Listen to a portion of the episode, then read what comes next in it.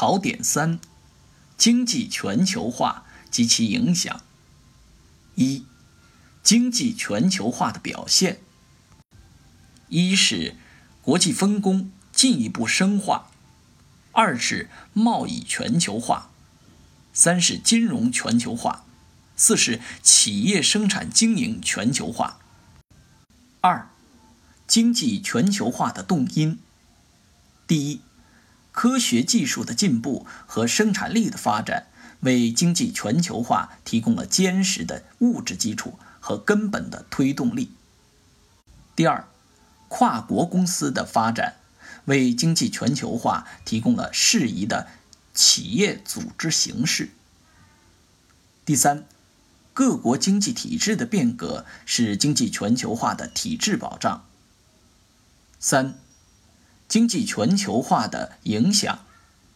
第一点，积极的影响。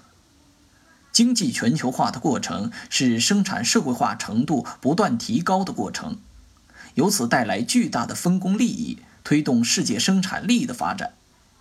经济全球化为发展中国家提供先进的技术、管理经验和更多的就业机会。